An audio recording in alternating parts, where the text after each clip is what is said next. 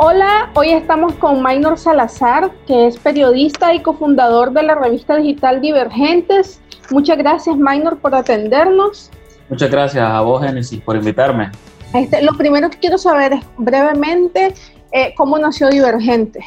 cómo fue toda la historia pues, de ustedes. Eh, Divergentes nace de la necesidad eh, que tenemos nosotros cuatro, Wilfredo, Carlos, Néstor y mi persona, de contar eh, distintas historias eh, de investigación, de profundidad, no solo de Nicaragua, sino de la región centroamericana. Era, era una ambición que perseguíamos, eh, que ambos teníamos, pero que quizás tal vez no lo habíamos hablado entre los cuatro, hasta que una vez en una, en una conversación fluyó la idea y, y se comenzó a materializar a pesar de que tenemos mes y medio eh, ya funcionando y, publicando distintas historias que pueden, ver, que pueden eh, verlas a través de, nuestra web, divergentes.com, divergentes.com,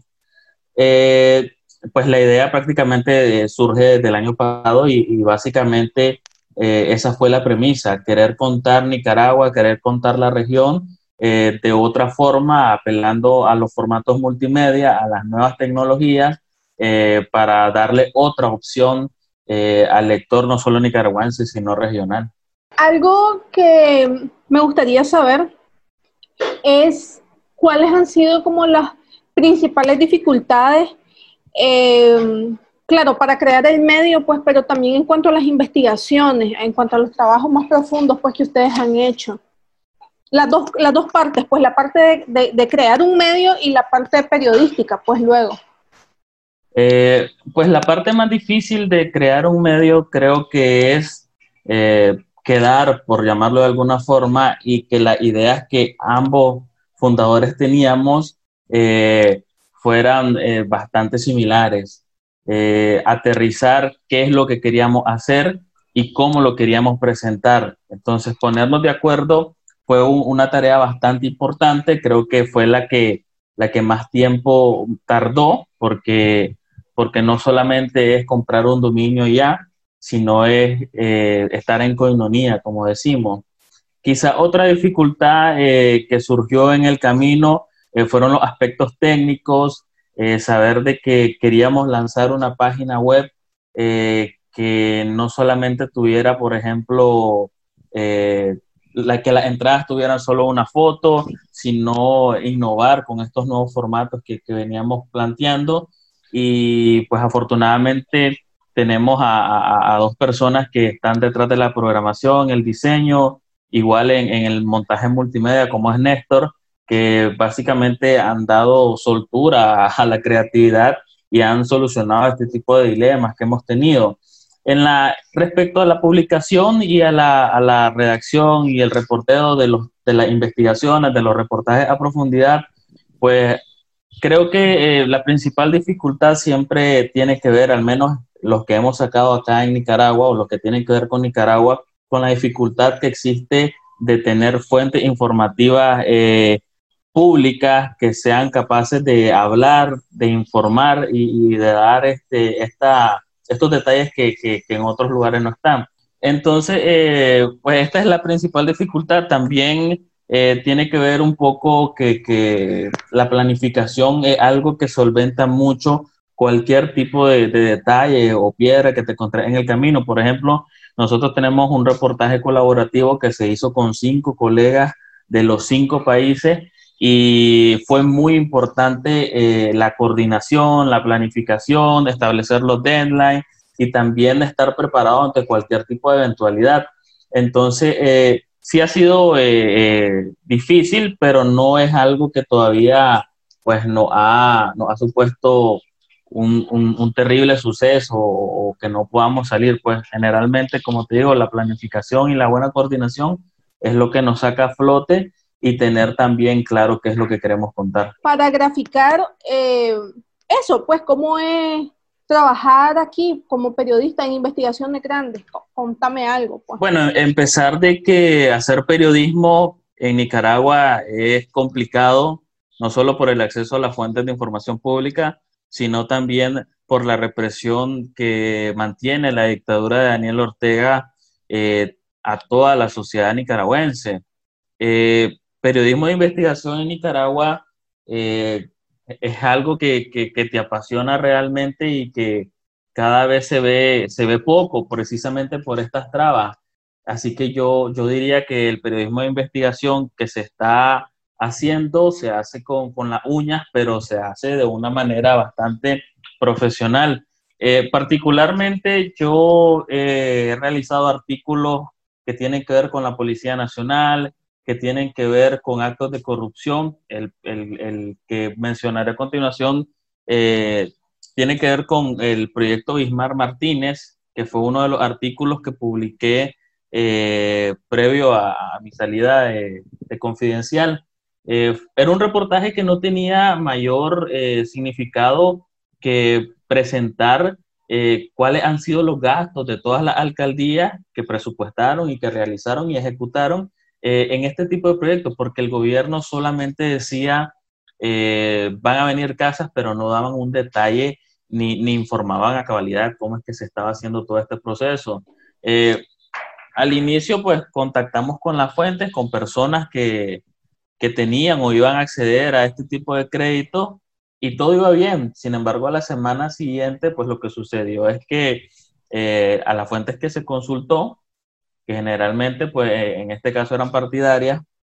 y que estaban buscando cómo tener su propia casa, eh, pues me, me, avisaron de que no querían que la entrevista que me habían ofrecido pues se publicara por distintas presiones que habían tenido. Entonces,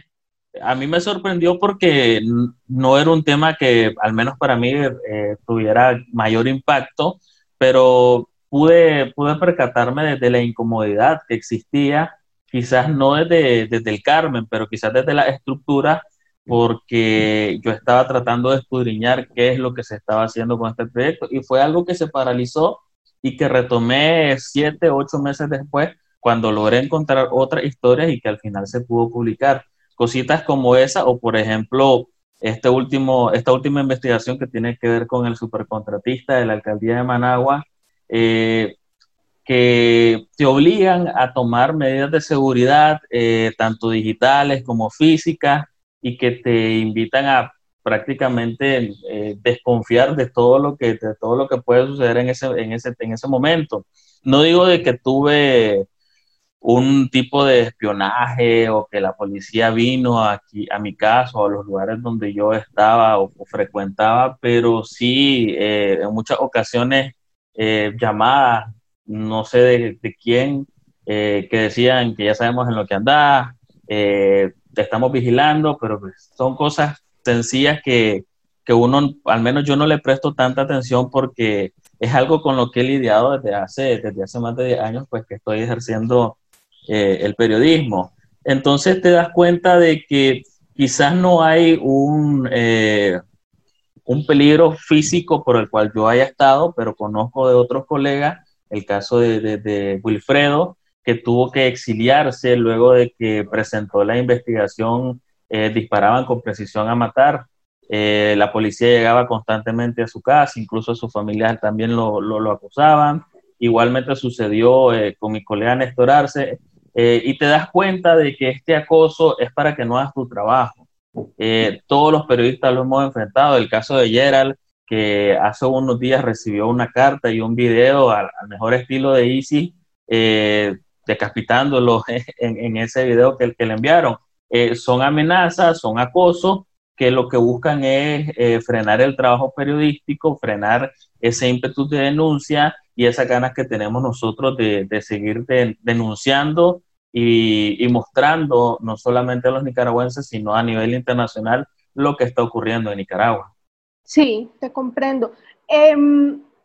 esta pregunta que te voy a hacer también se la hice a, a Fabrice Leluz, yo me imagino pues que vos lo conocés. Eh, se lo preguntaba que si él creía que, que esto va a cambiar cuando el régimen caiga o si ya es algo como más interno y arraigado de nuestra cultura. Em, toda esta, eh, la, apertura que debería haber pues para acceder a información, para acceder a fuentes, ¿Vos cómo lo ves? O sea, ¿cómo ves ese panorama de, de acceso a la información y de respeto al periodismo? Yo considero de que eh, la presión va a disminuir un poco en algún dado caso de que el gobierno de Daniel Ortega eh, sea derrotado a través de unas elecciones, que es lo que se, se augura. Sin embargo, el poder y la corrupción que el orteísmo edificó durante los últimos años eh, va a continuar ahí. Y todo esto está plagado en distintos sectores de Nicaragua, de tal forma que toda esta eh, podredumbre que existe va a continuar, aun cuando el gobierno de, Daniel Ortega eh, salga, salga del poder, porque ha estado instaurándose en todos los años que, que, ha permanecido en la presidencia. Aquí hay empresarios, como, como te mencionaba, que han realizado negocios de manera increíble y, que son ilegales, pero que todavía no los conocemos. Eh, afortunadamente existen investigaciones que están ahí poniendo, por decirlo de alguna forma, eh, sobre la mesa este tipo de, de, irregularidades. Entonces, lo que va a suceder, creo yo, es que la presión gubernamental, en algún dado caso que esté un nuevo gobierno, hacia el periodismo va a disminuir. Pero, por ejemplo, eh, creo que la amenaza y la presión eh, hacia, hacia los hombres y mujeres de prensa va a continuar desde el otro lado, por, por, este mismo, por esto mismo que está arraigado eh, y que es algo que se tiene que combatir. Pues,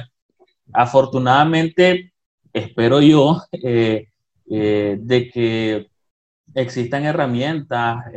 protocolos que protejan a los periodistas cuando, cuando, cuando se vaya el gobierno de Ortega, que es violador de derechos humanos, pues, pero que que signifique que va a disminuir el acoso a la prensa, sí, pero todavía va a existir, pues lo vemos en otros países donde hay, democracias, pero que también hay amenazas por todo el sistema corrupto que se ha implantado durante todos estos años. Ahora, finalmente, pues, eh, en cuanto a la audiencia, en cuanto a la población, si bien es cierto, del lado del poder existen todas estas estas trabas y toda esta violencia, eh, la, población nicaragüense, sobre todo eh, los lectores, los, oyentes, están apropiados de, los medios, están apropiados de los medios de comunicación, o sea, son capaces de defender a sus periodistas, de interesarse por los temas. ¿Cómo lo evalúas vos? Son capaces de, no te escuché eso. Que sí, son capaces de, pues de valorar a sus medios de comunicación, a sus periodistas y a las investigaciones que se realizan, más allá de la noticia del, día a día, pues. ¿Vos crees Fíjate que, que, cuando decís son capaces de, se entrecorta y no te escuchas aparte. que si son, que si son capaces de, como de valorar el, al periodismo, pues de valorar a los medios, ya sabes, de defenderlos, pues, y de reconocer eh, el peso que tienen todas las investigaciones que se hacen y todos estos trabajos tan profundos que, descubren tanta corrupción? Mira, yo creo que el abril 2018 marcó un antes y un después, eh, precisamente en esto que vos, que vos mencionás. Eh, fue importante, fue fundamental que los medios de comunicación independientes decidieran informar lo que realmente estaba ocurriendo en el país. Y un ejemplo que puedo mencionar es, lo que sucedió con el Nuevo Diario, que había adoptado una actitud bastante pasiva, desafortunadamente el Nuevo Diario ya no está, pues, pero había adoptado una, una posición bastante, digamos, pasiva, neutral, pero luego de, de, de, abril de 2018 eh, se vio el cambio y se vio que los periodistas realmente eh, comenzaron a informar lo que, lo que estaba ocurriendo. Yo creo que todo esto que ha sucedido eh, ha posibilitado de que la población nicaragüense confíe en los medios de comunicación independientes. Y eso lo vemos en las encuestas que tal vez se publican eh, y también en, en, la fidelidad que ha creado eh, el ciudadano a noticieros, por ejemplo, como Acción 10, que si bien antes eran vistos por su excesiva nota roja, ahora son vistos porque es el único canal eh, señal abierta que, está, que puede llegar a distintas zonas del país, es el único que queda y que tiene esa posibilidad y es por el cual la gente se está informando. Eh, entonces yo, yo valoro de forma positiva eh, esto que sucedió. Antes, por ejemplo, eh, no tenías a, un sector de la población con ganas de saber qué estaba sucediendo y ahora se informa sobre una sanción a un testaferro del gobierno o a un funcionario del gobierno y todo esto se replica en los medios de comunicación digitales de señal abierta y ves que la población está informada, que quiere consumir información y creo que se está apropiando precisamente de, de, esto. Y traigo a recuerdo eh, lo que ocurrió el año pasado, si, no mal no, si mal no recuerdo, cuando un directivo de, de, Canal 8 llegó a las instalaciones de Canal 10 eh, como Pedro por su casa a intentar eh, a visualizar qué es lo que estaba bien, qué es lo que estaba mal y, se rumoró en ese momento de que el gobierno pretendía comprar o censurar Acción 10. Y lo que ocurrió en las redes, por ejemplo, y, en las calles fue un, apoyo a, a, la dirección del medio, a la dirección del noticiero y a los periodistas. O sea, para mí eso es algo que yo no había vivido en mi corta carrera como periodista eh, y, fue algo que me motivó o que en las redes sociales, por ejemplo, la gente agradezca que publica una investigación y te diga que, está haciendo un buen trabajo, que se necesita hacer más trabajos como esto, o de que las publicaciones de los periodistas y de los medios de comunicación eh, son las pruebas que se necesitan para que en el futuro haya justicia. Todo eso que ocurre yo no lo miraba antes de abril de 2018. Entonces yo creo que sí, eh, eh, al menos de esta parte, el pueblo se está apropiando de, la información, de los medios de comunicación, de que los periodistas hagan su trabajo y creo que esto se va a fortalecer en el futuro. Muchas gracias, Minor, por haber conversado con nosotros. Te agradecemos mucho y te deseo muchos éxitos en tus nuevos proyectos. No, muchísimas gracias a, vos, a, tu equipo por haberme invitado y, y, nada, vamos a seguir informando a la población y vamos a seguir disfrutando de, todas las opciones informativas que existen. Excelente. Les recuerdo visitar nuestro sitio web literalni.com para escuchar este y los demás podcasts. Muchas gracias.